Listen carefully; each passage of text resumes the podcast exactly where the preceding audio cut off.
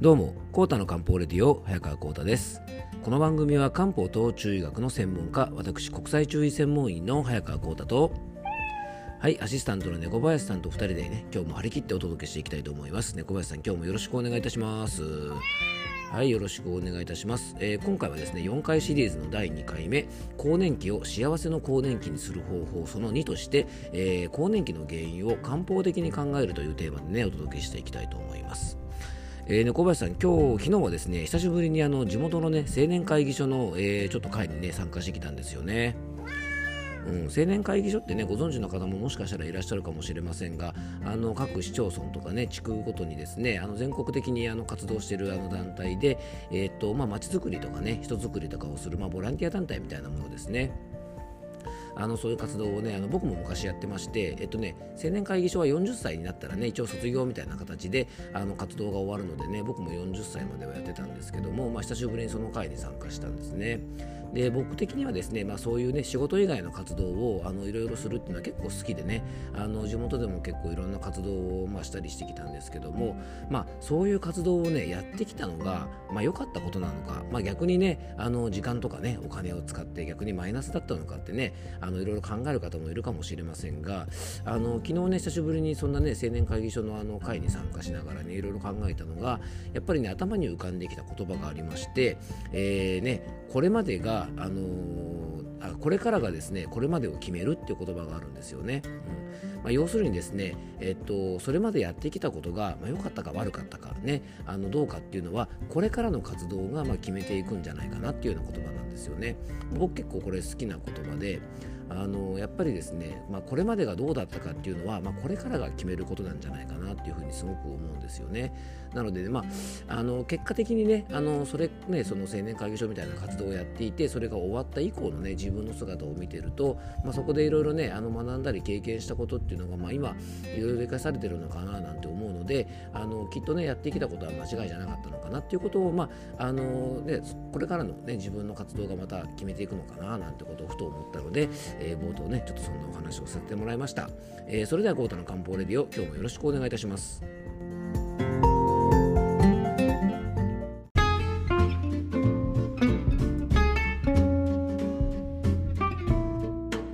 はい。というわけでね、えっと、今回の本題の方に入っていきたいと思いますが、えっと、先ほどもね、ちょっとご紹介しましたが、前回に引き続きですね、えー更年期をね、幸せの更年期にする方法ということでね、今日はですね、更年期の原因をね、漢方的に考えていきたいと思いますので、もしよかったら、えっと、昨日の放送をね、まだ聞かれてない方は、よかったら昨日の配信からお聞きになられるとね、あのまたちょっとこう、ステップを踏んで、更年期についてね、ご理解いただけると思いますので、もしあの、昨日の配信聞いてない方はね、ぜひ昨日の配信から聞いていただきたいと思います。いますはい、よろしくお願いいたします。じゃあ、えっ、と、今日のね、本題の方に入っていきましょう。えっ、と、まあ、せっかくなんでね、漢方的な見方で、ちょっと更年期のね、あの、まあ、いろんな症状、更年期障害と言われるものが、まあ、どうして起こるかみたいなことをね、ちょっと考えていきたいと思います。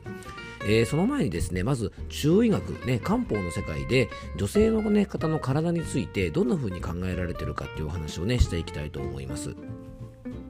えー漢方中医学の世界では女性はですね7の倍数の年齢で体の変化が起こると考えられています、ね、ちなみにね男性は8の倍数です、まあ、これねなんで女性の方がね7の倍数で体が変わるの？は？って感じでねあの思う方もいるかもしれません。だから漢方ってよくわかんないんだよねなんて方いるかもしれませんが、まあ、これはですねいわゆる、まあ、あの昔でいうとこのね統計学から来てるんじゃないかなと思います。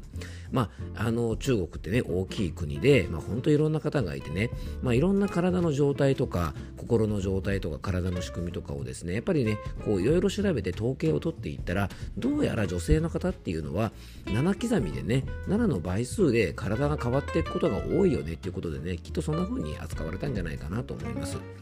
ちなみにですねこの7の倍数で体が変わるというのはですねこれ西暦1年に書かれたと言われている中国最古の医学書皇帝大経というですね非常に有名な書物があるんですがそこに書かれているんですね。えー中国古代の、えー養生の本というふうにも言われてます。はい。あの皇帝台形ってね漫画版もありますのでねもしよかったらあの漫画版で読むとですね非常に分かりやすいのでおすすめです、はい、でその皇帝台形にはですね、えー、っと皇帝台形祖門というところにですね、えー、女性の体について書かれておりまして、えー、女性はですねまず7歳で乳歯から永久歯に、え生え変わって、まあ、髪の毛とかもねだんだん伸びてくるというふうに書かれています。そして次にですね、えっと、2の7ね、2七重視でですね、えー、月経が始まるというふうに書かれております。そして3七21で、えー、人気がねこう平均的にあの成長してきてね、まあ、親知らずが生えて心身がここの時点で整うと。21歳で体が整うと言われています。そして四七28で、えー、生命力ねあの勢力の力がですねピークに達して、えー、筋骨とか髪の毛とかがもうピークになって非常にこう豊かになると、まあ、この28がまあピークですよと考えられています。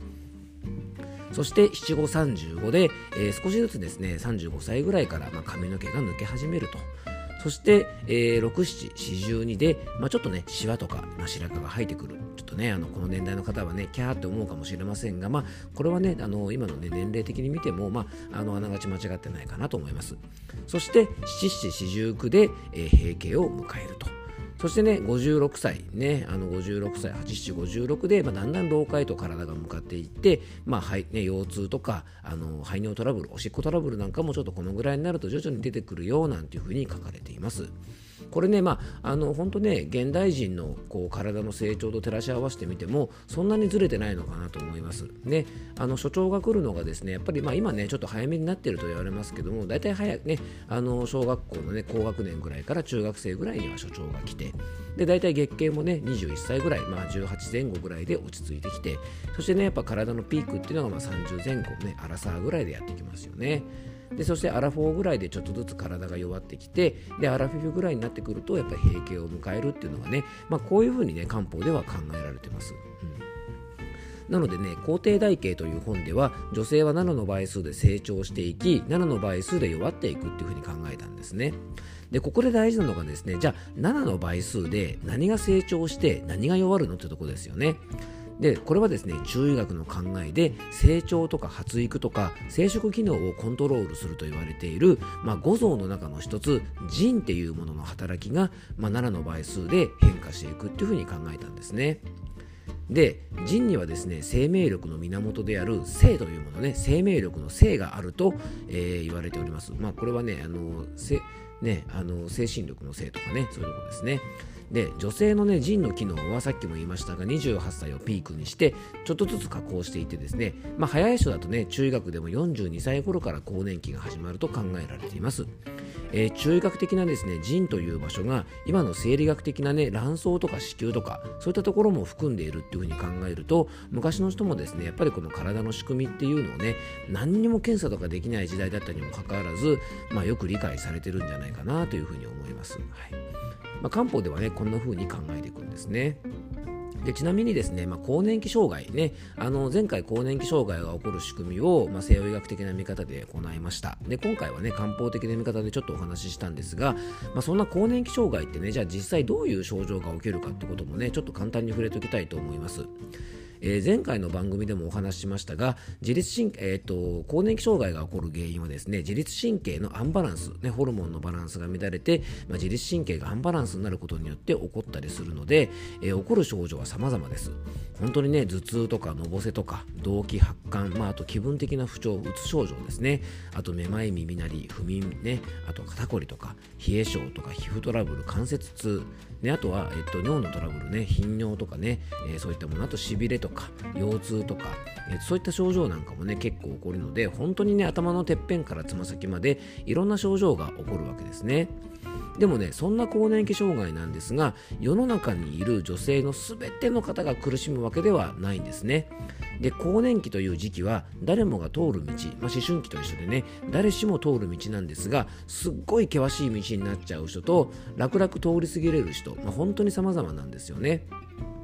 じゃあその違いっていうのはどんなところにあるかっていうことをですねあのまたねあの次のねこの更年期の放送で、えっと、ちょっとお届けしたいと思っております、まあ、今回はですね漢方的なね見方でちょっとねあの更年期が起こる仕組みと更年期で起こる症状についてお話をさせてきました、えー、させていただきました、えー、次回はですねゲスト会の配信となりますので、えー、よかったら楽しみに聞いてください、えゲスト会になるとねまた更年期については、えちょっとお届けしたいと思いますので、えよかったら聞いていただけたらと思います。最後に僕からご案内がありますのでよかったらお付き合いください。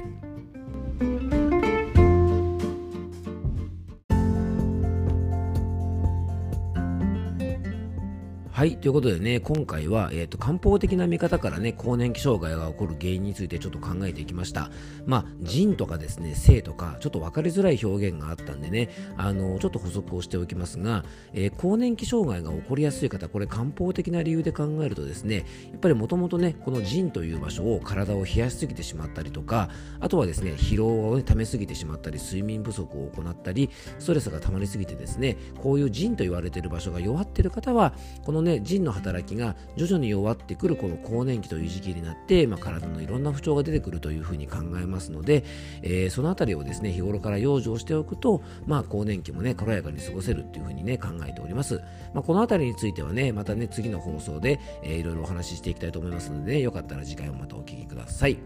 えー、最後に僕からご案内です、えー、この番組ではね、あなたからのメッセージやご質問、番組テーマのリクエスト、ね、こんなテーマにね、ちょっとお話ししてほしいとか、えー、皆さんからの質問なんかもお待ちしております。メッセージやご質問とかね、番組テーマへの要望は、番組詳細に専用フォームのリンクを貼り付けておきますのでね、そちらから、えよかったらお気軽にメッセージを送ってください。Twitter とか DM のね、えー、Twitter とかですね、Instagram の DM でも大丈夫です。はい。